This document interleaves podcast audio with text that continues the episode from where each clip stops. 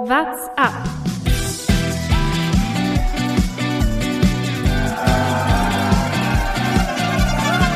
Alle rüber, Jattak, alle, alle rüber! Der Radsport-Podcast. Ruhetag bei der Vuelta aus dem verregneten München, wo es bestimmt 100 Grad kälter ist als in Spanien, melden wir uns zu einer neuen WhatsApp-Folge. Mein Name ist Lukas Bergmann und mir zugeschaltet wie immer meine beiden Kollegen Thomas Gerlich Servus, Lukas. und Jonas Bayer.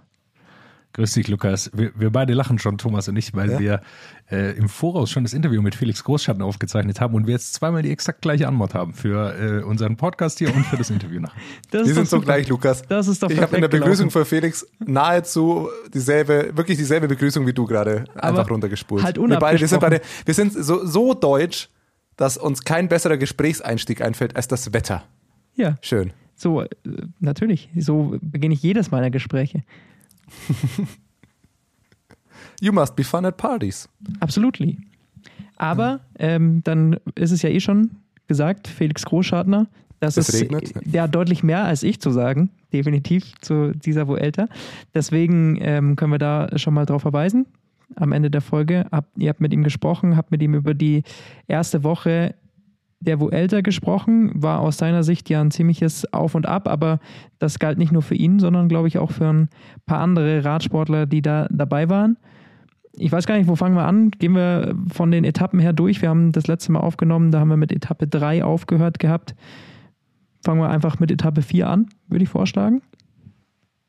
Sozusagen eine Sprint-Etappe und dem ersten Sieg wieder von Fabio Jakobsen. Ja, das haben wir, so haben wir, glaube ich, die letzte Folge ungefähr aufgehört. So, es würde sich jeder freuen. Er ist nahe dran. Es ist eigentlich nur noch eine Frage der Zeit, bis er seine Etappe gewinnt.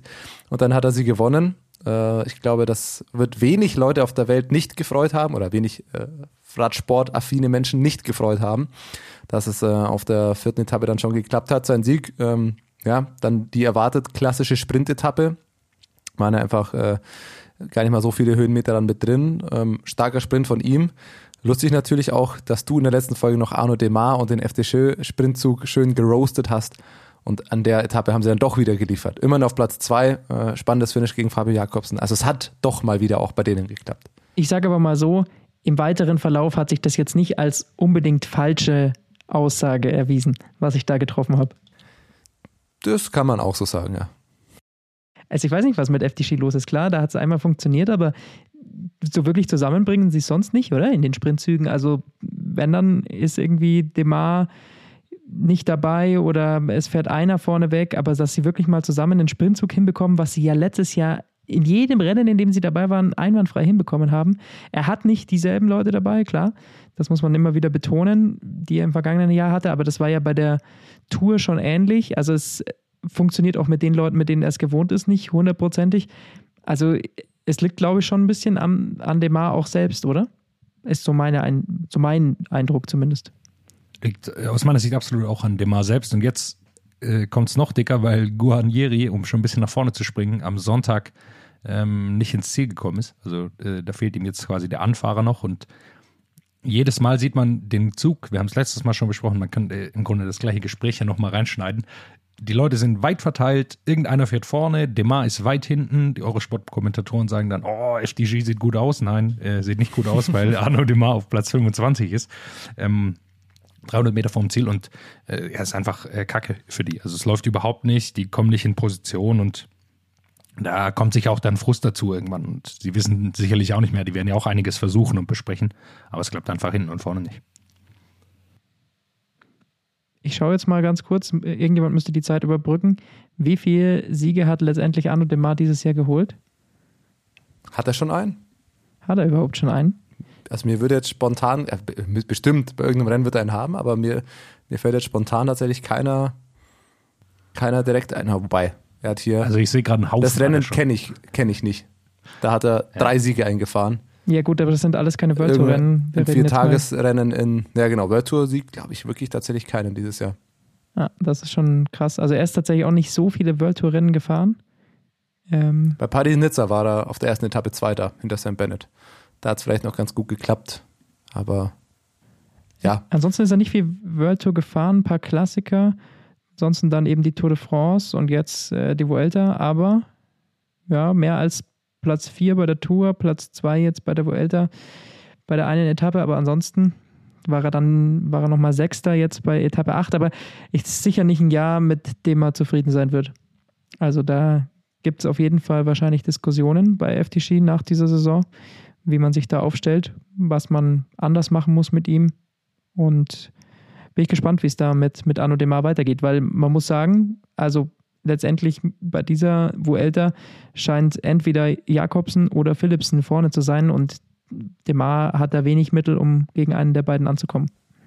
Ja, vor allem, also es wäre ja noch was anderes, wenn er dann auf Platz 3 hinter den beiden landet. Aber wenn wir jetzt äh, vorausschauen, der Kampf äh, Jakobsen gegen äh, Philipsen, das ist einer auf Augenhöhe. Die wechseln sich ab. Etappe 5 wird dann Philipsen erster und Jakobsen zweiter. Da landet äh, Arno Demar halt auf Platz 10. Äh, Etappe 8 äh, wird die Fabio Jakobsen dann wieder gewinnen, Jasper Philipsen dritter, da wird Arno Demar sechster. Also das, das kann dann nicht der, der Anspruch sein, wenn du, Demar ist jetzt nicht der, ich würde Demar jetzt auch nicht in die Top 3 Sprinter weltweit sehen, aber in dem Feld müsste er zumindest eigentlich äh, um die ersten drei, vier Plätze kämpfen können und von der Leistung her sollte er auch dahin fahren und vielleicht auch mal eine Etappe gewinnen. davon scheint er momentan weit entfernt, wenn er am ja, wenn man jetzt zum Beispiel Etappe 8 nimmt, landet dahinter Jordi Moyes und Itamar Einhorn von Israel Startup Nation. Da würde ich behaupten, Arno Demar sieht sich wahrscheinlich weiter vorne von seinem Selbstverständnis her. Also 2020 wäre er definitiv unter den Top 3 der Welt. Von den Ergebnissen her, ja, absolut. Das stimmt. Letztes Jahr war er, war er da vielleicht besser, aber ja, mit dem Feld bei der Vuelta, also ich denke mal, dass jetzt sowohl Jakobsen als auch Philipsen jetzt nicht die, die absolute Top-Riege bei den Sprintern sind, aber schon ganz weit oben. Aber in der Riege sollte Arno Demar eigentlich auch sein. Aber von den Ergebnissen erfährt er aktuell nicht eben mit den beiden mit. Und er wird da auch im, ja, wenn man auf das, auf das Sprinttrikot schaut, wird er da wenig Worte mitreden. Er ist da auf Platz drei hinter den beiden, aber die anderen beiden haben schon ja, mehr als doppelt so viele Punkte wie er. Was dann allerdings wieder der bisher einer der spannendsten Kämpfe auch bei der Vuelta ist, dieses Battle um das, um das Sprinter-Trikot. Das hat ja dieses Jahr die Vuelta, hat ja auch die, die Regeln geändert, dass es äh, die Punktewertung, dass es nicht mehr so ist, dass der wahrscheinlich Primoz Roglic am Ende auch noch dieses äh, Punktetrikot abholt, sondern ähm, dass es vom System her, ohne es jetzt haargenau zu wissen, besser auf die Sprinter eben auch ausgerichtet ist, dass die Punkteverteilungen da anders sind. Und da zeichnet sich aktuell ein, ein spannendes Battle zwischen Fabio Jakobsen und Jasper Philipsen ab, die da eben sich ähm, so ein bisschen abgewechselt haben bei den Sprintetappen bisher. Ja, es ist deutlich besser. Man hat jetzt bei den Bergfinishes, äh, gab es nur 20 Punkte für den Sieger.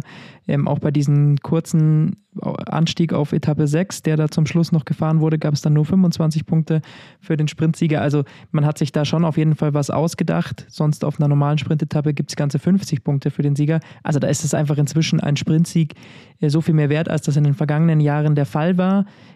Klar, es gibt insgesamt äh, generell wenig äh, Sprintetappen. Ähm, aber zumindest auf denen kann man jetzt so viele Punkte holen, dass man das einigermaßen ausgleichen kann. Es könnte noch mal eng werden in der letzten Woche, aber wenn man sich jetzt schon mal anguckt, es sind 110 Punkte, glaube ich, fast, die Jakobsen Vorsprung auf Roglic hat. Also das ist auf jeden Fall ein Fingerzeig, dass dieses Trikot endlich mal an den Sprinter gehen kann. Wir hatten es in der Vorschaufolge angeschaut. Das war eigentlich in den letzten zehn Jahren nur bei John Degenkolb einmal der Fall. Größte Problem sehe ich darin, dass, ähm, wenn man sich die Profile sich mal anschaut, der nächsten Woche, dass es tatsächlich sein kann, dass es nur noch eine Sprinter-Etappe gibt. Ähm, und ja, dann könnte es doch wieder schwierig werden, je nachdem, wie viel Aufwand die Teams gehen wollen, ähm, um äh, in die Ausreißergruppe zu gehen oder wie viel Ausreißergruppen durchkommen. Und ich glaube, davon wird viel abhängen. Also wenn viele Ausreißergruppen durchkommen, dann können sie das Trikot auch behalten. Aber wenn Roglic jedes Mal um Sieg mitsprinten kann und da gibt es einen Haufen Etappen, wo er immer ähm, wenn es aus Sieg aus dem Feld kommt, wo er mitmachen kann, dann wird es auch wieder sehr, sehr schwierig für, das, für dieses äh, Sprinter-Trikot. Ich sehe die Konstellation mit Movistar sehr, sehr schwierig fürs Sprinter-Trikot, denn ich glaube, dass Movistar sehr oft versuchen wird, irgendwie Roglic aus der Reserve zu locken, das Rennen schnell zu machen und das führt dann meistens dazu, dass auch die Gesamtwertungsfahrer am Ende von so einer Etappe um den Sieg sprinten. Da bin ich gespannt. Aber den, den Movistar-Punkt, den würde ich gleich nochmal aufgreifen. Ich würde sagen, lass uns das, die, das, die GC-Diskussion äh, ans Ende fassen. Wir haben ja schon gesprochen, dann ähm, die anderen Etappen, äh, Etappe 6, äh, 5 dann eben Jasper Philipsen gewonnen, Etappe 6 Magnus Kort mit äh, ja, einem ziemlich starken äh, mit einem ziemlich starken Etappensieg. Es war so ein bisschen die Erinnerung an äh, Gino Meda, wo war was Paris-Nizza, äh, quasi, wo man immer dachte, holt er ihn noch, holt er ihn noch.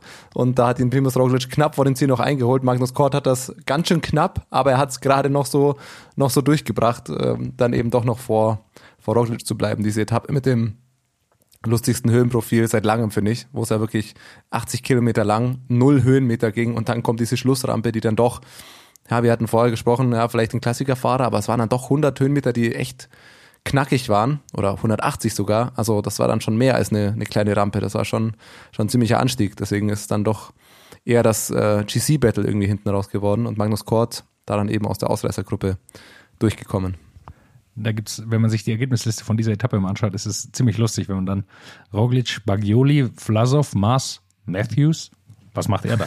er hat es also wirklich, ähm, da sieht man seine absolute Qualität. Also er, er, war sechs Sekunden hinter Roglic, er war also nicht weit weg. Er hat am Schluss auch nochmal die Beine hochgelegt. Ähm, er war nicht weit weg davon, tatsächlich diese Etappe zu gewinnen.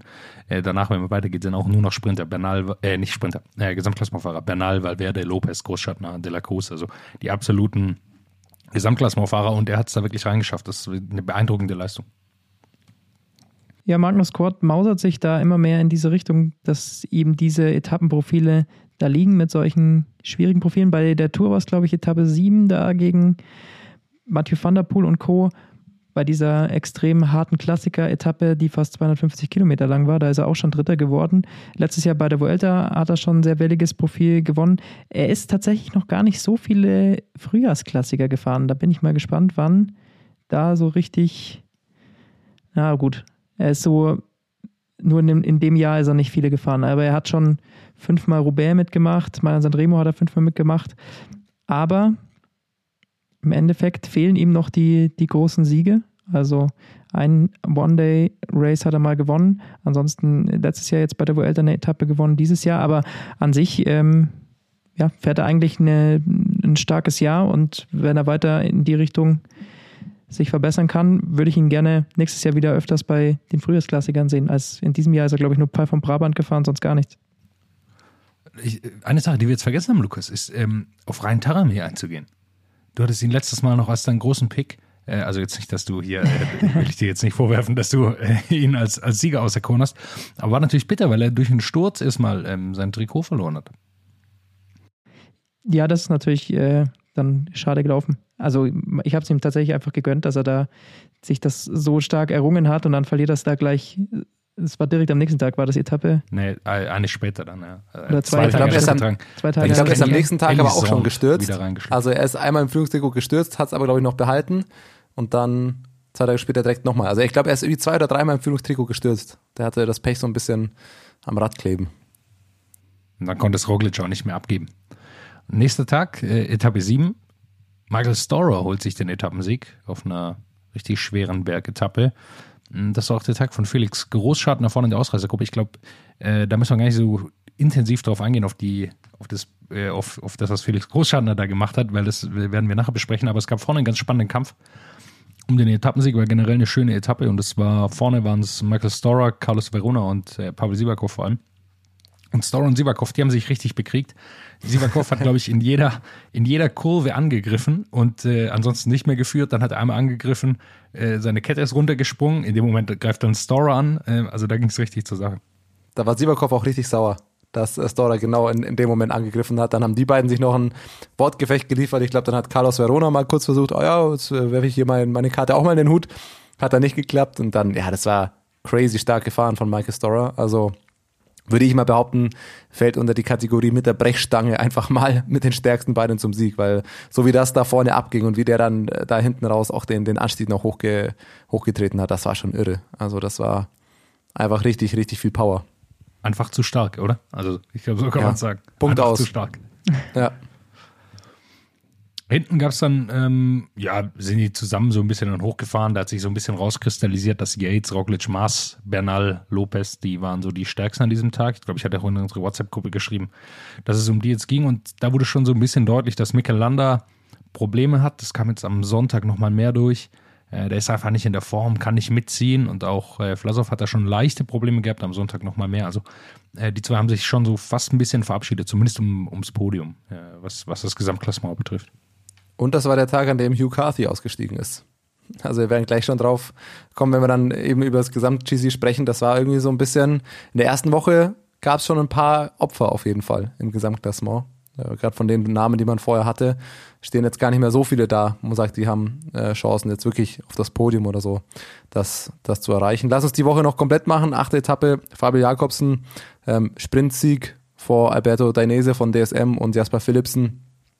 Ja, das war nochmal eine der wenigen Flachetappen. Über Sprinter, denke ich, haben wir gesprochen. Und dann kam der Sonntag und äh, ja, wahrscheinlich mit einer der ja, Tage, wo am meisten passiert ist, mit einer der härtesten Tage, äh, schwere Bergankunft, insgesamt 4700 Höhenmeter ähm, auf der Etappe, Siegeszeit auch von über fünf Stunden.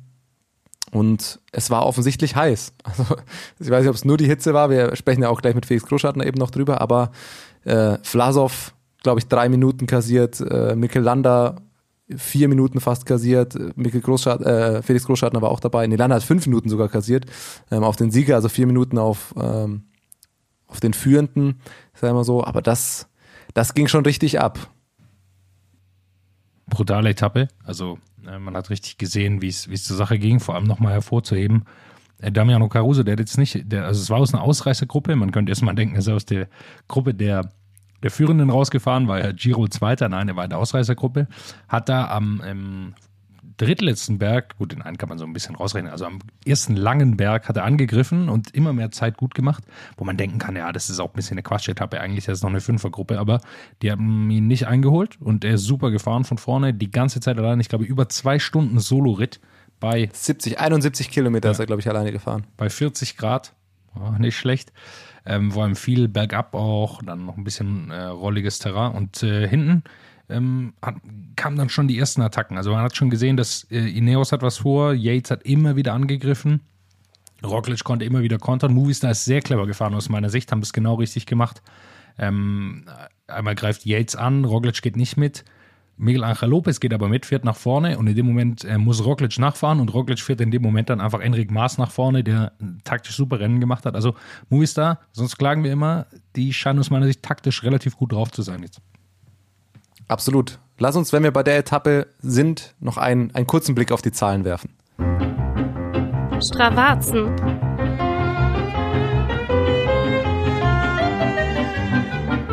Ja, Damiano Caruso hat äh, zum Beispiel hochgeladen und äh, du hast es eben schon angesprochen, seine Attacke war recht früh, 70 Kilometer Solo. Ich finde es dann tatsächlich ganz spannend zu vergleichen mal den Schlussanstieg, der, der recht lang war, in dem es dann auch äh, große Abstände bei den äh, GC-Fahrern gab. Da ist er tatsächlich dann nämlich deutlich langsamer gefahren, als eben ähm, die GC-Ambition für seinen Etappensieg hat es dann schon gereicht. Er hatte schon den Vorsprung, aber um das einfach mal in einen Vergleich zu setzen, ähm, der Schlussanstiegssegment, das äh, sind 850 äh, Meter Höhenunterschied, 11 Kilometer, durchschnittliche Steigung 7,5 Prozent, also nicht einfach. Äh, Damiano Caruso auf Platz 8, 34 Minuten. Die Bestzeit an dem Tag tatsächlich Jack Haig mit 31 Minuten, also drei Minuten schneller. Haig ist am Ende auf der Etappe, glaube ich, Vierter geworden. Also er war der erste von den Verfolgern von Roglic und Mastern sozusagen. Ähm, und Gott sei Dank auch mit, mit Wattzahlen für alle, die es interessiert. 406 Watt äh, eher durchschnittliche Leistung an dem Anstieg. Das sind ziemlich genau, wenn man seinem Körpergewicht bei Pro Cycling Stats glauben kann, ziemlich genau die 6 Watt pro Kilogramm für eine, eine gute halbe Stunde. Durchschnittliche Herzfrequenz 172. Also da geht's schon ganz schön lange, ziemlich zur Sache. Wir haben die Hitze eben schon angesprochen. Äh, das wird der höchste Punkt auch eben nur auf 1700 Metern. Also das ist jetzt gar nicht mal so ganz arg hoch. Und ja, die Hitze hat wohl, wie wir ja später auch noch hören, einigen Fahrern da ziemlich zu schaffen gemacht. Das also die Zahlen zu diesem Tagessieg von Damiano Caruso, beziehungsweise die Zeiten der Spitzenfahrer um zum Beispiel Jack Hake. Allein, wo sie da schon wieder bei dieser Etappe 9 gefahren sind. Also es sieht einfach wie aus wie Wüste, oder? Es ist, hat keinen Unterschied zur, äh, zur Abu Dhabi oder sonst irgendwas von den Bildern her gefühlt. Es Kann ist auch Wüste sein. In Spanien gibt es auch Wüste. Grau, braun. Ja, Südspanien im August, da ist es heiß. Viel, viel wachsen tut er wahrscheinlich nicht mehr. Nicht schön. Nicht schön, wie gesagt. Aber die Diskussion hatten wir vergangene Folge schon. Ja. Dann lass uns doch jetzt den Blick auf das Gesamtklassement werfen, weil ich feuer mir die nächste Kategorie hinterher. Ich muss einhaken, wo Jonas gerade war. Ausreißer und Ausrutscher. Ausreißer und man muss es dann auch einfach nochmal so hervorheben. Movistar. Wie, so, Jonas, du sagst das häufig genug, Jetzt, schimpft man über Taktik Thomas, von mich kurz, Movistar und so. kurz einhaken. Okay. Ja. Ist die Kate willst du jetzt was Positives über Movistar sagen oder so wie du es gesagt hast, Ausreißer und Movistar? Wäre auch eine neue Kategorie. Können wir auch mal machen, ja. Nein, kein Mensch Movistar diese Woche, sondern So tatsächlich einfach auffällig auf den ersten neun Etappen, die fahren eine super starke Rundfahrt. Und zwar, du hast es eben gerade schon angesprochen, was auf Etappe 9, wie sie da die Doppelrolle mit Mas Lopez äh, ausspielen. Dazu muss man noch anfügen, wie bitter das war mit Alejandro Valverde, der da in der Abfahrt äh, gestürzt ist und deswegen die, die Vuelta beenden musste. Dass er auch unter Tränen und alles, sonst hätten sie da noch einen Mann äh, potenziell in der Top 10 mit drin, mit dem sie nochmal äh, eine Karte mehr spielen könnten.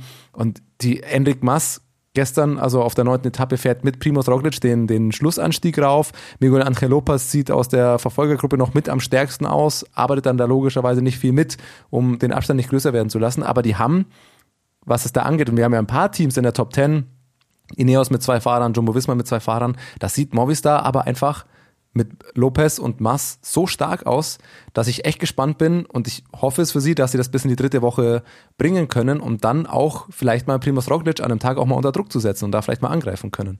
Weil das, was du vorhin meintest, Lukas, dass sie das jetzt vielleicht schon machen, das glaube ich tatsächlich gar nicht. Ich finde es bisher schlau, wie sie es machen. Zum Beispiel gestern, dass sie erstmal schauen, möglichst viel Zeit in alle anderen zu setzen, um vielleicht die bestmöglichen Plätze für, für Mas und dann vielleicht auch für Miguel Angel Lopez zu sichern, um dann vielleicht erst in der dritten Woche, wenn du vielleicht mal ein, zwei Minuten Vorsprung auf andere hast, um dann zu sagen, okay, Platz 2, 3 oder 2, 4 oder 2, 5, wie auch immer, sind jetzt relativ safe oder schauen gut aus, dann lass uns jetzt mal unsere Möglichkeiten nutzen, die wir haben mit diesen zwei Fahrern, um Roglic mal richtig zu attackieren. Aber das Und das wäre würde ich gerne langweilig, sehen. wenn sie so weiterfahren. Das ist jetzt schön und gut, aber wenn sie nur darauf bedacht sind, erstmal die anderen irgendwie zu distanzieren und irgendwie an Roglic dran zu bleiben, dann macht Was halt Roglic nur? am Ende den Zeitfahrgott und macht hier zweieinhalb Minuten auf Enric Maas und dann haben wir halt über, also so ein Team geht ja nicht mit der Einstellung rein, okay, wir wollen jetzt hier Zweiter oder Dritter werden, wenn sie so nah an dem Gesamtführenden die ganze Zeit dran sind. Das heißt, naja, aber ich, glaube, schon, dass es auch realistisch, realistisch einschätzen können, dass sie Roglic, äh, dass der einfach eine, eine Klasse besser ist. Und ich glaube, dass es durchaus ein Ziel sein kann. Du sagst, okay, Enric Mas schaut jetzt erstmal, dass er möglichst viel Zeit in Egan Bernal setzt, Adam Yates da distanziert und äh, Vlasov und Landa und so weiter haben eh schon verloren. Ich glaube durchaus, dass das ein Ziel sein kann. Der ist 28 Sekunden hinter Roglic, wenn er da bis äh, zum zweiten Ruhetag dran bleibt und dann vielleicht aber nochmal eine Minute mehr auf Bernal oder so geholt hat, dann kannst du ganz anders Roglic angreifen, als zu sagen, okay, du riskierst es jetzt vielleicht schon, riskierst damit aber auch vielleicht Platz zwei, drei noch zu verlieren. Und äh, ich persönlich glaube, oder ich, ich würde behaupten, dass es besser wäre, in der zweiten Woche erstmal möglichst viel Zeit in alle anderen Konkurrenten zu setzen und dann, wenn du das gesichert hast, vielleicht mal Roglic anzugreifen. Genauso sehe ich es auch. Ähm, quasi als erstes Mal Platz zwei oder Podiumsplatz absichern. Und dann kann man Risiko gehen. Ich glaube, darum muss es gehen für Movistar. Sie brauchen auch nochmal ein gutes Ergebnis dieses Jahr. Es war nicht ihr bestes Jahr. Und ich glaube, genau darum geht's. Äh, Sie wollen den Platz absichern und das ihm, zu- dann kann man Risiko gehen, wenn man weiß, okay, wenn ich ein bisschen einbreche, dann bin ich immer noch auf Platz drei oder zwei. Und ich glaube, darum wird's gehen und, und sollte es auch gehen. Und man hat jetzt schon gesehen, wenn sie sich gut fühlen, Enric Maas hat trotzdem angegriffen ähm, und äh, hat da Gas gegeben. Also ich, die sind gut drauf und, und bleiben auch dabei. Das äh, gefällt mir ganz gut, was, was die da zusammen machen, gerade als Duo auch. Also es ist auch so, dass sie jetzt in den Interviews sagen, sie fühlen sich gut. Am Ruhetag hat Lopez ähm, mit einigen Journalisten gesprochen, sagt, er ist in deutlich besserer Form, als er es bei der Tour de France war. Das ist, glaube ich, nur mit bloßem Auge zu sehen, dass der Mann sich besser fühlt. Aber äh, er sagt eben auch, okay, warum nicht äh, Roglic äh, angreifen? Sie haben als Team da eben eine gute Situation. Sie wollen als Team zusammenarbeiten, schauen dann nicht auf ihre Einzelplatzierungen, sondern wollen zusammen da schon versuchen, Roglic in Probleme zu bringen. Also ich glaube schon, dass man auch in der zweiten Woche jetzt die ein oder andere Attacke von ihnen sehen kann. Würde ich jetzt nicht ausschließen. Ehrlicherweise gibt's aber auf der zweiten Woche jetzt auch gar nicht so viele Etappen, wo, glaube ich, viel äh, GC-Battle abgehen wird. Ich glaube, es wird sich auf Samstag und Sonntag konzentrieren. Davor hat man drei ja, Etappen, die hügelig sind, die wahrscheinlich eher was für Ausreißer sind, noch eine flache Etappe und dann wird's am Samstag, Sonntag, glaube ich, richtig abgehen. Dann mal schauen, was sie, was sie leisten. Auf jeden Fall haben sie sehr, sehr gute Karten in der Hand. Und äh, wenn wir jetzt mal auf andere Teams schauen, die dann noch doppelt besetzt sind, klar, bei Jumbo Wismar sind die Rollen ganz anders verteilt. Äh, Sepp Kass ist einfach ein sehr guter Helfer und versucht Roglic da zu unterstützen und ist äh, trotzdem auch noch auf Platz 8 gut positioniert. Spannender finde ich es bei Ineos. Wenn man den Tag gestern zum Beispiel betrachtet, Egan Bernal, der dann eben nicht mehr ganz das Tempo mitgehen konnte, äh, Adam Yates, der dann tatsächlich äh, gefahren ist und nochmal, ja, was waren es am Ende, glaube ich, 35 Sekunden, nee, 25 Sekunden vor Bernal ins Ziel gekommen ist. Da wird es, glaube ich, spannend zu sein, wie die es angehen. Mit diesen zwei Fahrern legen die sich schon auf ein Fest. Ist Bernal immer noch der klare Kapitän? Schaut man, ja, muss ja irgendwann auch gucken, was du machst, weil es bringt ja am Ende da nichts, wenn du Platz 5 und 7 holst. Ähm, wenn Yates fahren kann, glaubt ihr, dass er jetzt die Freigabe schon bekommt oder dass es da weiterhin das Ziel sein wird? Man baut darauf, dass Egan Bernal in der dritten Woche piekt oder mit am stärksten sein wird, um ihn möglichst weit vorne reinzubringen. Ich glaube, die Furcht ist auch noch da, dass Yates es wieder nicht über drei Wochen schaffen kann. Und äh, deshalb werden sie versuchen, beide so nah wie möglich dran zu halten. Genauso wie bei Movistar. Man hat auch gesehen, dass am Sonntag äh, Mars und Lopez zusammen, also Mars vorne hinten mit Roglic gefahren ist und Lopez auch hinten ein paar Ablösungen gefahren ist. Einfach, glaube ich, aus dem Grund, damit er äh, nicht so weit zurückfällt, weil sie ihn dann doch relativ nah halten wollen an, an Roglic dran. Und ich glaube, ja, das gleiche wird für, für Ineos gelten. Die werden äh, mit beiden versuchen, möglichst nah dran zu bleiben und ähm, dann in der, in der dritten Woche was zu versuchen und zu schauen, äh, wo bei wem die Form dann besser wird. Wir haben noch gar keinen Ausrutscher genannt. Nachdem du die Kategorie schon aufgemacht hast, Stimmt. müssen wir sie auch eigentlich Stimmt. noch äh, zumachen. Hast du was? Naja, gut, so ein bisschen, Thomas hatten wir vor der Folge schon drüber gesprochen, dir ist es auch aufgefallen. Damiano Caruso gewinnt gestern die Etappe, aber es gibt ja auch noch die Wertung des kämpferischsten Fahrers. Die ging allerdings nicht an den Mann, der dann 70 Kilometer Solo von vorne weggerissen hat und sich bei dieser Hitze diese Etappe gesichert hat. Nein, nein, Ging es an Franzosen? an einen Spanier. wir sind bei der Huelta. Entschuldigung, Es ging an einen Spanier. Aber ganz genau so ist es. Das Äh, ist ein Witz, oder? Ja, ich weiß auch An nicht wen? ganz. An äh, Julien Moreno war mir vorher jetzt noch kein Begriff. Ist auf dieser Etappe jetzt auch nicht sonderlich aufgefallen. Also Ich ich, glaube- würde mal glaube, behaupten, war in selten der war es so eindeutig, den kämpferischsten Fahrer zu küren als gestern, oder? Wenn jemand in der Ausreißergruppe ist, aus der Ausreißergruppe attackiert, 71 Kilometer Solo fährt, auf einer schweren Bergetappe und die Etappe mit einer Minute Vorsprung gewinnt. Aber gut. Vielleicht, vielleicht äh, war, hat sich Caruso zu wenig angestrengt. Vielleicht war es zu einfach. Weiß man da nicht. Ich müsste jetzt mal schauen, wer war bei Etappe 6 zum Beispiel? Wer hat da? Ja, da hat Ich Spa- das es kurz. hat immer ein Spanier Ja. gewonnen. Ja, Da hat es auch nicht das. Scott Nielsen bekommen. Ah, nee, einmal doch Mi- Michael Storer auf, äh, auf Etappe 7, der wurde belohnt. Auch nicht nur mit dem für die Etappensieg, sondern auch Kettenattacke. Eurosport Ja. Eurosportmäßige Aussprache. Michael Michael. Storer. Ja, ah, Storer. sorry. Michael Storer. I'm Ja, sorry. ist ja gut. Aber wenn, wenn wir noch bei Ausrutschern sind, da fällt mir auch gerade noch was ein. Ähm, auch gestrige Etappe in der, in der Ausreißergruppe, aus der Damiano Caruso attackiert hat, war ja auch noch Roman Bardet. Und wir haben mal wieder einen alten Klassiker gesehen. In dem Moment, als Caruso angegriffen hat, war Bardet gerade ganz hinten und hat sich gerade verpflegt und hat was gegessen und hat sich eine Flasche gereichen lassen und hat genau deswegen die Attacke von Caruso verpasst. Ich wüsste jetzt nicht, ob Bardet da hätte mitgehen können, aber bis der realisiert hat, dass da attackiert wird und überhaupt mal vorne an die Gruppe, da war Caruso auch schon weg. Und das ist auch was, sieht man leider immer wieder, aber echt bitter. Klar, muss sich verpflegen, aber taktisch oder in der Etappe im Nachhinein natürlich, klar, ist man immer schlauer, aber an einem denkbar ungünstigen Zeitpunkt. Weil das hat man in der Kamera nämlich sehr gut gesehen, wie Bardet sich da gerade irgendwie noch eine Flasche holt und alles mögliche und vorne setzt einer an und dann sieht man, oh, Caruso zieht los und wenn der mal eine kleine Lücke hat, dann wird es verdammt schwer, die wieder, wieder aufzuholen. Ja, vor allem an so einer Stelle. Ich meine, kann man sich da nicht an den flachen Stücken irgendwie zwischendrin da verpflegen? Ich weiß ja nicht. Aber gut, ist auch nur auch wieder von Hitze. außen Also, der, der Ja, Blick. ich, ich glaube, wir unterschätzen da auch die Hitze einfach. Also Ja. glaub, manchmal muss man einfach was zu trinken holen und wenn dann, Ja. dann verpasst man vielleicht eine Flasche oder so und manchmal, ich glaube, manchmal hat man keine Wahl. Da muss man einfach äh, sich was Vor allem, es war jetzt auch nicht am Schlussanstieg und oh Mensch, da hätte Ja. man wissen können, dass er attackiert. Es war halt immer noch 71 Kilometer vor Ziel und irgendwann musste halt das Auto mal hin, irgendwann musste nach hinten. Ja, vielleicht ist es auch einfach nur Pech. Da steckt man dann zu wenig drin, beziehungsweise hat man ja auch zu wenig ständig aus der Gruppe gesehen, um das einschätzen zu können, ob das ein guter oder ein schlechter Zeitpunkt war. Ich habe mir nur gedacht, als ich es gesehen habe, ich so, oh no, das ist äh, passiert dann doch immer wieder mal, dass man genau deswegen dann eine Attacke verpasst und dann nicht mitgehen kann und sich auch mit dadurch eine, eine Etappe ähm, ja, äh, sausen lässt. Und das hat ja durchaus auch ähm, Einfluss eben auf das, auf das Bergtrikot, wenn man das betrachtet. Roman Bardet, glaube ich, nach deinem schlechten Tag, wo er alle Gesamtklassemenhoffnungen aufgeben musste, könnte ich mir gut vorstellen, dass es für den jetzt das Ziel sein wird, das Bergtrikot zu holen.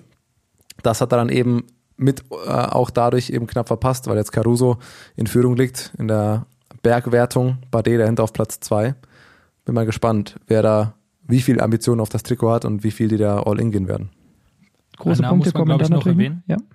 Einen Namen muss man, glaube ich, noch erwähnen. äh, Jack Hake von, von Bahrain. Der hat jetzt quasi die Rolle übernommen von Mikalander, der auch in der Ausreisegruppe war mit Felix Großschartner, dadurch einen großen Sprung gemacht hat, aber jetzt bei, bei der Etappe 9, die Caruso gewonnen hat, er quasi Dritter wurde ähm, vom, vom Gesamtklassement, wenn man Caruso da so ein bisschen rausrechnet.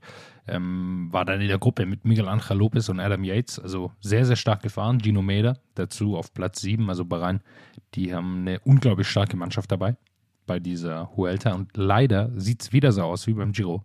Beste Mannschaft, aber kein Kapitän oder keinen, der, der tatsächlich den Sieg holen kann, weil das würde man schon gern sehen, einen absoluten Kapitän dabei zu haben mit der Truppe, die sie da dabei haben, vor allem am Berg.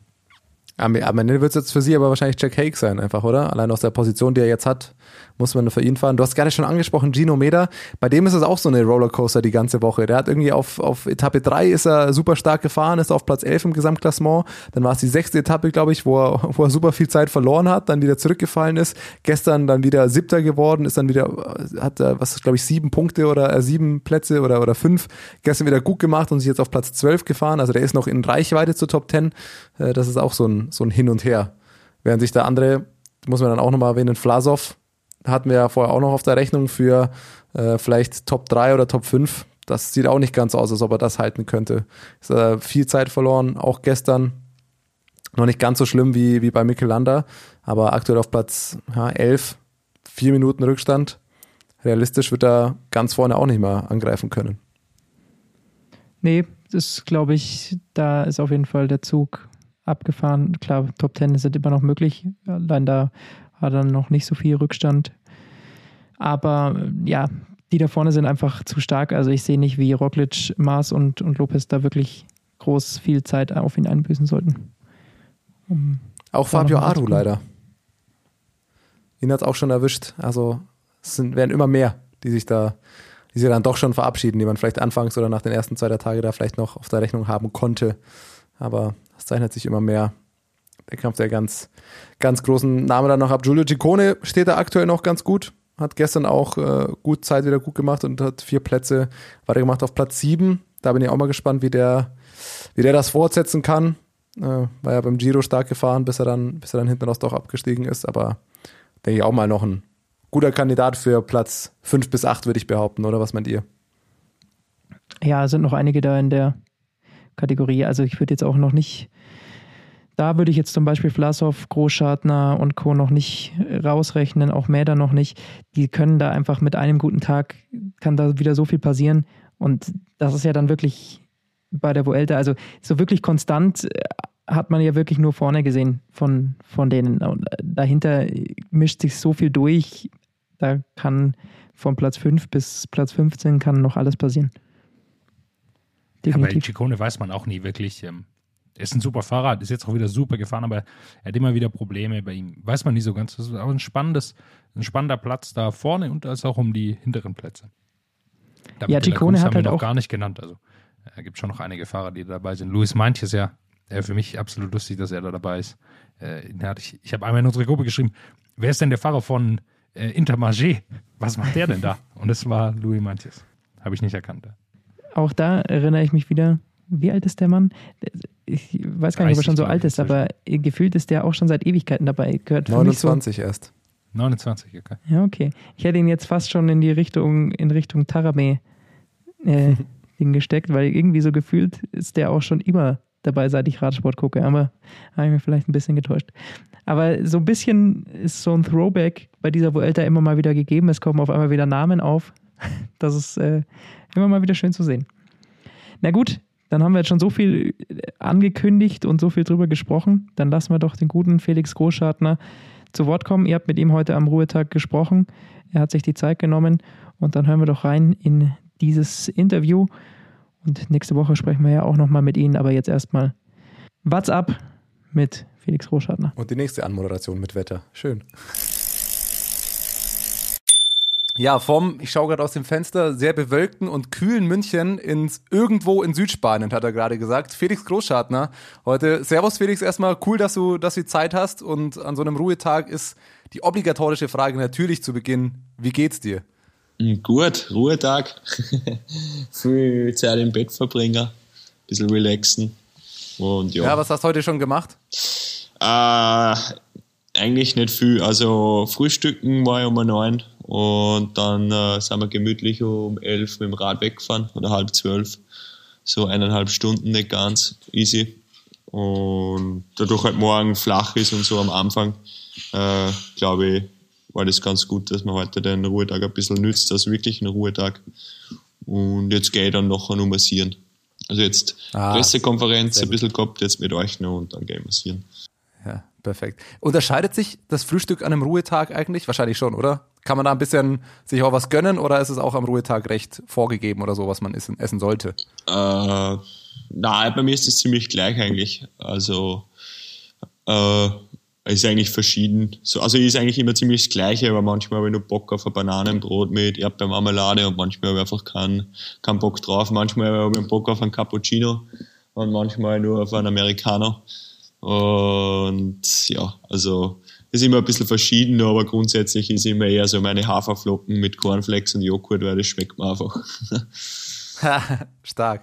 Ja, dann lass uns über die erste, erste Woche sprechen. Es war ja ein Hin und Her ein bisschen, oder es war eine, auf jeden Fall eine, eine intensive und eine sehr interessante erste Woche bei der Vuelta. Mit bei dir aus der Ferne würde ich jetzt mal behaupten, im Kopf wahrscheinlich auch viel auf und ab. Also wir hatten so ein paar Schlüsseletappen und äh, mega viel passiert. Wie, wie hast du jetzt die erste Woche allgemein erstmal so für dich empfunden? Ja, war ein bisschen Rollercoaster. Also grundsätzlich ist mir jetzt nie schlecht gegangen. Äh, also eigentlich fühle ich mich relativ gut und ich spüre halt so manchmal nur so ein bisschen, okay, da fehlt es ein bisschen die Rennhärte oder so. Aber eigentlich bin ich relativ positiv für die nächsten zwei Wochen oder wäre für die nächsten zwei Wochen. Und weil ich mich gut fühle, also, also wie gestern, ich habe mich gestern wirklich den ganzen Tag richtig gut gefühlt. Und okay, ich habe da unten rein, war es echt schnell und viele Attacken und es war brutal hart und ich habe da ein bisschen vergessen, mich auch zum äh, Abkühlen. Und mir hat halt dann einfach fünf Kilometer vor dem Ziel brutalst den Stecker gezogen. Und ich habe, glaube ich, drei Minuten verloren auf fünf Kilometer, fast so ein Schmierer nur. Also ich bin richtig, ich bin richtig gestanden. Aber ich habe mir ja noch voll ins Ziel gekämpft und äh, ja, kann man nichts machen. Ist ja so. Äh, Schadensbegrenzung war das dann, würde ich sagen. Aber grundsätzlich bin ich zufrieden. Äh, ich bin in die ersten zehn, in den ersten Ruhetag reingegangen. Und wie gesagt, Tag für Tag schon. Die Rundfahrt ist nur lang. Hast du dich auf die Hitze vorbereitet? Also wir haben es bei Olympia gehört. Äh, Lisa Brennau hat, glaube ich, in der Sauna trainiert vorher. Ich weiß noch gar nicht so ganz, wie das ausgesehen hat. Müsste ich mir mal anschauen. Aber ähm, hast du dich darauf vorbereitet, auf die Hitze jetzt in Spanien? Oder hast du gedacht, damit äh, komme ich eh einigermaßen klar? Ja, ich habe mich schon darauf vorbereitet. Also ich, ich hasse eigentlich Hitze. Also zu Hause gehe ich um 7 Uhr morgens trainieren, wenn es über 30 Grad hat, weil ich einfach überhaupt keinen Bock auf Hitze habe. Und äh, diesmal bin ich dann immer in Mallorca gewesen, weil es halt da ähnliche Temperaturen hat und das ist echt eigentlich ein Wahnsinn, man gewöhnt sich einfach dran und das musst du halt dann so ein bisschen annehmen. Und also ich habe jetzt eigentlich überhaupt kein Problem mit der Hitze. Also es ist heiß, ist eh klar, aber äh, ja, das musst du halt einfach annehmen. Aber ich habe jetzt kein Problem. Also das mit Überhitzen, das und wenn du dann so ein bisschen einen Hitzeschlag hast, das ist einfach ein Fehler, weil ich halt einfach zwäng gekühlt habe und zwäng getrunken habe am letzten Anstieg. Aber das, das, das passiert, würde ihnen passieren, egal wie, wie sehr du die Hitze liebst. Also das, das ist halt einfach so. Wie hast du den, den Auftakt auch vom Team und, und für dich in die, in die Vuelta erlebt? Am, am ersten Tag haben wir es gesehen, euch hat es dann mit den Stürzen oder dich zum Glück jetzt erstmal nicht, aber Teamkollegen von dir hat es ja direkt mit Stürzen erwischt. Für dich war die dritte Etappe, hast du zumindest auf Instagram äh, geschrieben, dass du enttäuscht bist mit dem Resultat, aber es noch eine lange Zeit zu gehen ist. Wie steckt man sowas weg, wenn direkt, sag ich mal, auf den ersten drei Etappen jetzt das alles noch nicht so ganz nach Plan läuft, kann man da sofort umschalten und sagen, hey, wir haben noch, noch 18 Tage oder wie geht man da abends nach der Etappe mit sowas erstmal um? Äh, also es herrscht halt doch irgendwie so ein richtiger Druck auf die. Also es ist jetzt nicht jetzt ein richtiger Druck vom Team, sondern auch, was man sich einfach selber macht. Weil im Endeffekt, so wie heuer, bin ich halt immer so ein bisschen meiner Form hinterhergefahren und ich habe echt nicht gewusst, mir ist eigentlich einfach nie wirklich gut gegangen heuer. Und ich würde sagen, ich habe dann nach dem Giro ein bisschen Pause gemacht und habe halt echt dann richtig, also wieder voll reingefunden und so. Und also ich bin eigentlich voll happy, dass man relativ, also mir geht's echt ein gutes Körperbefinden einfach. Und ich habe mir halt einfach schon ein bisschen mental darauf eingestellt, dass halt vielleicht, äh, also das normal ist, dass es ein bisschen auf und ab geht. Und äh, wenn alles perfekt läuft, ja, dann läuft es eh perfekt. Aber ich habe mich schon ein wenig darauf eingestellt, hey, vielleicht hast du mal einen Doc dabei, der vielleicht nicht ganz so gut läuft und so und dass du da einfach nicht den Kopf hängen lässt, sondern eben jeden Tag. Deswegen bin ich eigentlich so ohne fixen Ergebnisziel eingegangen, weil ich gesagt habe, hey, ich schaue jetzt Tag für Tag, ich gebe jeden Tag mein Bestes und äh, dass ich halt eben wie bei der ersten Bergankunft meine Leistung war nicht schlecht. Also es war jetzt nicht meine beste Leistung, aber es war trotzdem nur immer äh, wirklich gut. Es war halt ein wenig überraschend, dass einfach so viel so schnell gefahren sind und jetzt schaut das auf dem Ergebnis einfach schlecht aus. Aber grundsätzlich war das jetzt keine schlechte Leistung und wie gesagt, ich habe mich gut gefühlt auch an dem Tag. Daher hat mir das jetzt nicht nervös gemacht und ich glaube, dass das ganz ein wichtiger Faktor ist, dass man bei so einer drei Wochen Rundfahrt nicht im Kopf hängen lässt, wenn nicht immer alles 100% nach Plan läuft. Also äh, auch beim Roglic läuft nicht alles nach Plan. Also der hat ja genauso mal seinen schlechten Tag oder es ist wurscht wer. Also das ist komplett normal. Wichtig ist halt einfach, dass man das akzeptiert und eher nach neuen Möglichkeiten sucht. Und das habe ich halt kurz drauf wieder gehabt und ich war dann wieder Zweiter im Gesamtklassement. Also ja, du sprichst es gerade schon an. Nach dem, wenn du sagst Rollercoaster, nach dem runter geht es irgendwann auch wieder rauf. Etappe 7 war es dann, wo mhm. du acht Sekunden am Führungstrikot quasi vorbeigeschrammt bist nach einem langen Tag in der Ausreißergruppe und, und einer ja, starken Performance da auf der Etappe. Wie, wie sauer warst du am, am Abend auf Adam Yates? Na, gar nicht auf dem Adam jetzt. Also Rennen ist Rennen. Also da bin ich auf überhaupt gar kein sauer. Äh, ich war eher ein bisschen sauer auf mich selbst, weil äh, also die letzten vier Kilometer bin ich halt dann einfach voll von vorne gefahren und ich glaube, ich persönlich, ich hätte einfach viel früher, also ich hätte schon ein bisschen früher anfangen sollen. Also der Etappensieg war mir eigentlich dann ziemlich egal, weil es hat halt irgendwie jeder auf mich geschaut und jeder hat halt irgendwie so versucht, dass er mir ein bisschen flicken kann. Und es war halt so ein bisschen, äh, äh, ja, ich habe dann gesagt, ja, wurscht, also ich brauche nicht gierig werden. Äh, Wenn es jetzt Etappensieger geben wird, dann ergibt er sich, aber für mich war eigentlich eher dann wichtiger, dass ich halt im, im Gesamtklassement eher dann Zeit gut mache und dass halt die Situation dann so ist, dass ich da ins rote Trikot fahre. Das habe ich eigentlich erst so am vorletzten Berg realisiert. Und vielleicht habe ich ein bisschen in den letzten Berg unten rein, von Kilometer sieben bis fünf, sowas, haben wir halt voll viel Zeit liegen lassen, weil wir einfach voll gepokert haben. Und das war vielleicht ein wenig ein Fehler, da hätte ich vielleicht ein bisschen früher schon fahren sollen, aber es ist nicht so leicht, hast, äh, jeder glaubt halt immer, dass man voll die guten Zeitangaben hat und alles genau weiß, aber es ist halt trotzdem, äh, ist nicht so leicht, also das ist schon äh, sportliche Leute im Auto, die sind halt da richtig gestresst und wissen auch nicht genau die Zeiten oft. Und Aber wurden dir die Zeiten zum Beispiel auf, also Vorsprung auf äh, Gruppe der, der anderen Gesamtklassementfahrer durchgegeben? Also wusstest du, dass es für dich an dem Tag auch ums Führungstrikot geht? Ja, ja, äh, ab dem vorletzten Berg, ja, ja. Es war ja das, man hat halt gewusst, dass die letzten vier Kilometer echt schwer sind. Und daher hat man gesagt, okay, äh, ich warte jetzt nur auf die letzten vier Kilometer und dann fahre ich halt voll rauf. Und wir haben halt davor dann so viel pokert, die zwei, drei Kilometer davor, da habe ich halt einfach viel zu viel Zeit liegen lassen. Und da wäre es vielleicht besser gewesen, wenn ich einfach gesagt hätte, okay, ich fahre da jetzt meinen Stiefel runter. Und ja, aber im Nachhinein weiß man es immer besser. Und sicher schmerzt es, wenn du acht Sekunden vorbei bist am roten Trikot, weil keinen interessiert, so wie jetzt der Zweite war, zwei Tage lang in der Gesamtwertung, aber das rote Trikot, an das erinnert man sich einfach. Und ja, das habe ich ja selber auch gewusst, dass das schwer ist, dass ich das bei der nächsten Bergetappe verteidigen kann.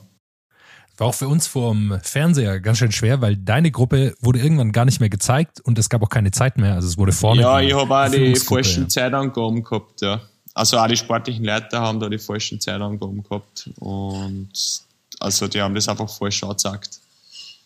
Die haben sie da. Das ist das Krasse das, das hat uns schon mal ein Fahrer, ich weiß grad, ich glaube, es war Nikias Arndt oder ich weiß es gar nicht, der auch schon mal bestätigt hat, dass man oft eigentlich am Fernseher mindestens genauso viel weiß wie sportliche Leiter oder Fahrer auf der Strecke, tendenziell fast sogar mehr. Ja, du denkst ja im Auto, das dass die voll gut informiert sind, aber die sind einfach, äh, die wissen da oft einfach überhaupt dann nichts, weil, weil einfach keine Information durchkommt.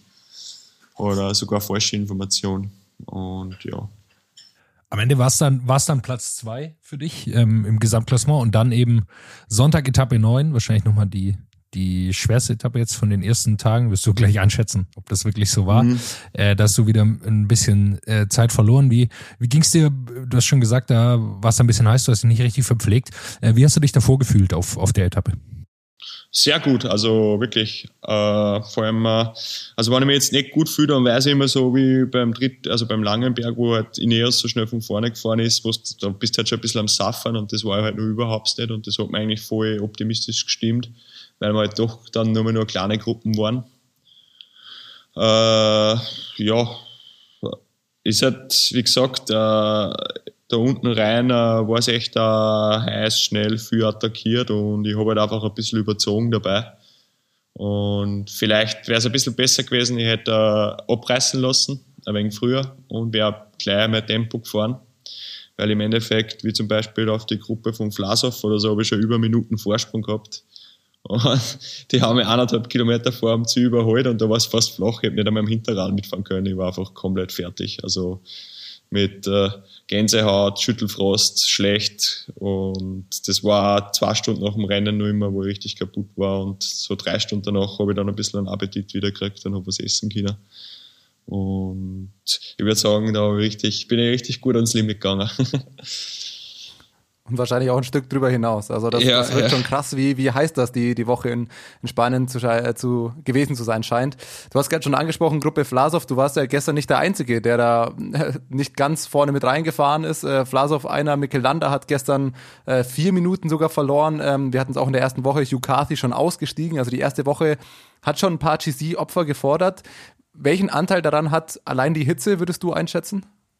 Mm, ja, also ich glaube, wenn es jetzt 20 Grad hätte, wird es ähnlich ausschauen. Also vielleicht explodierst nicht. Äh, ja, es ist, ist ja für jeden gleich. Also ich sage immer, das ist halt für jeden gleich und ich weiß es nicht. Ich denke, dass die Hitze den Einfluss hat, dass einfach die Leistung schlechter wird. Aber so geht es ja jedem. Also wenn ich jetzt meine Leistungswerte anschaue, die sind jetzt gut, aber nicht jetzt außer, also nicht jetzt äh, zu den Top-Werte, aber das ist halt einfach, weil es halt einfach bei 35 Durchschnittsgrad Rennen fährst. Und ich glaube einfach, dass das schon ein wenig an der Leistung auch dann äh, zehrt und die reduziert ist. Und du hast ja halt da, so ist es halt bei mir, du darfst halt nie richtig in den dunkelroten Bereich fahren. Also du musst halt immer schauen, dass da, also du kannst nur einmal in den dunkelroten Bereich fahren und das soll echt am Schluss sein. Und ich glaube, das war so ein bisschen mein, mein Problem an dem Berg, dass halt unten eine schon ziemlich im dunkelroten Bereich war und die Besseren halt noch nicht und mir hat es halt dann richtig gekostet. Und ist halt ein wenig bitter, dass dann drei, also drei Minuten ist halt echt brutal, also auf fünf Kilometer, das ist halt, also ich bin richtig gestanden. Was, was auffällt, wenn man so auf das Gesamtklassement schaut, es sind ein paar Doppelfahrer, also von den Teams her gesehen. Also welchen Einfluss hat das, dass Jumbo Visma haben Roglic und Sepp Custer vorne, Ineos mit Bernal und Yates, Movistar aktuell Platz 2 und 3 mit Enric Mas und Miguel Angel Lopez. Also wie, wie schwer ist es da? Du bist ja häufig in diesen entscheidenden Phasen schon isoliert, wenn die anderen Teams da immer noch zu zweit auch rumfahren und da taktisch einfach noch die eine oder andere Karte mehr spielen können. Wie, wie geht man damit um? Ja, ich meine, für mich macht es nicht ganz so viel aus, weil, wie gesagt, ich, ich gehöre jetzt nicht zu den Top-Favoriten da. Und äh, manchmal kann man sogar davon profitieren. Aber äh, es macht das Rennen, glaube ich, deutlich spannender. So wie gestern, äh, ich meine, da geht es unten rein nach fünf Stunden oder nach viereinhalb Stunden richtig Rennen fahren. Und die attackieren vom ersten Kilometer weg bis halt ins Ziel eigentlich. Und sonst ist halt immer das, wenn immer nur ein Leader ist, ist halt oft so, da fordert das Team wie Jumbo oder Ineos einfach von vorne Und bis halt nur mehr noch fünf, sechs Fahrer über sind und dann fahren halt die so ins Ziel, so circa. Und jetzt ist halt, wie man gestern gesehen hat, der attackiert, jetzt attackiert, Benan attackiert, äh, Carapaz, dann wieder Lopez und so ist es halt immer hin und her gegangen. Und ich denke, dass er das schon Rennen um einiges attraktiver macht für, für, für Zuseher. Dass da jetzt nicht eine Mannschaft so dominierend von vorne fährt, sondern dass das halt eher mit äh, zwei, drei Karten pro Team gespielt wird. Sieht Roglic für dich auch so äh, dominant aus, wie das am Fernsehen wirkt? Also am Fernsehen wirkt so, er kann jede Attacke kontern, äh, ist überall dabei eigentlich. Äh, wirkt das für dich auf dem, auf dem Rad auch so?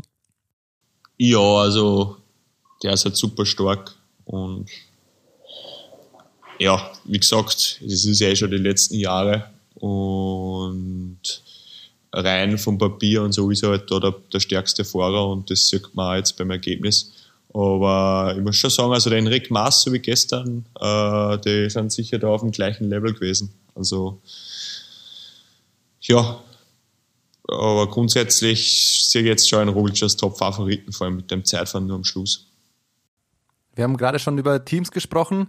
Wie, wie ist euer Team in Spanien? Es wirkt, wenn man die Namen liest, äh, Patrick Gampa hast du noch einen, äh, einen Landsmann mit dabei, mit äh, Anton Palzer, der sein Grand Tour-Debüt gibt, mit Ben Zwiehoff. Es wirkt nach einer ziemlich coolen Truppe. Wie ist die Stimmung bei euch? Ja, Stimmung ist richtig gut. Also der Schmäh rennt immer. und äh, äh, alle sind gut drauf. Und sicher im Rennen ist es halt hart äh, für, für, für die Sprinter sowieso. Also Vuelta ist halt ein hartes Rennen für die Sprinter. Und äh, Anton äh, fährt seine erste Grotour. Äh, Wie macht er sich? Seine erste Saison als Radfahrer, Grotour. Also es ist einfach. Für, also jeder, der solche Rennen nicht kennt, der kann sich das gar nicht vorstellen, wie wir fahren. Und äh, das ist echt brutal stark, dass du überhaupt solche Rennen ausfahren kannst, für das, dass du nie Radrennen gefahren bist. Und daher macht er sich gut. Also äh, man muss halt schauen, wie sich das die nächsten Tage weiterentwickelt, aber jetzt die zweite Woche ist, äh, also ist schwer, aber von den Bergetappen eher hügelig, immer gut für Ausreißergruppen und ich denke, äh, da, da wird er schon gut durchkommen und dann letzte Woche muss man halt nochmal Vollgas geben, aber es wird halt jeder ein bisschen müder, also das ist ja, also wie gesagt, das ist halt oft dann so, wenn es zu schwer ist, die ersten 30 von Rennen und die, die anderen äh, fahren halt ums Überleben so circa. Jetzt hast du gerade die zweite Woche schon angesprochen. Äh, vom Profil sieht es auch so aus, wie du sagst. Jetzt kommen erstmal drei hügelige Etappen, eine flache Etappe, bevor es dann am Wochenende wieder, wieder härter wird mit einer Bergankunft und einer schweren Bergetappe. Ähm, glaubst du, dass es die nächsten Tage überhaupt viel Bewegung im Gesamtklassement geben wird oder dass es mehr jetzt erstmal ein paar Ausreißer-Etappen und erst am Wochenende wieder richtig abgeht bei euch? Äh, es kommt ein bisschen auf den Wind drauf an. Äh, also ich glaube, wenn jetzt äh, die Windverhältnisse stark, stark sind und da Windkanten ist, äh, kann sich schon im Gesamtklassement noch was ändern. Aber grundsätzlich glaube ich, dass du jetzt in den nächsten Tagen nicht die Rundfahrt gewinnst, sondern eher verlieren kannst.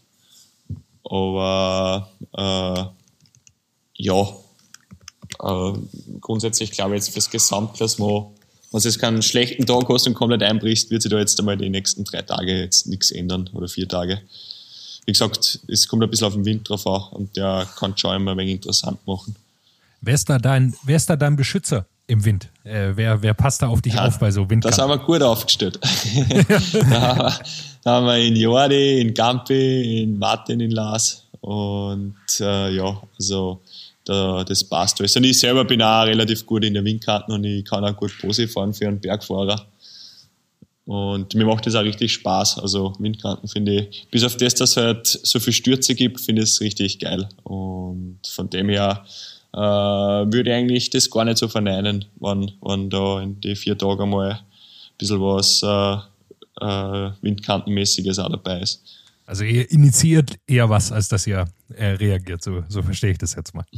Das, das, haben wir noch nicht geredet. Also das haben wir noch nicht geredet. Aber also rein vom, vom einfach vom Rennen fahren glaube ich, dass das mir mit dem Wind ganz gut entgegenkommen kann. Und ich weiß, dass da ein paar andere Klassementfahrer ein bisschen Probleme haben. Und das war halt echt so, wo du halt vielleicht äh, trotzdem irgendwie eine Zeit gut machen kannst auf welche oder die sogar verbessern kannst im Gesamtklassement.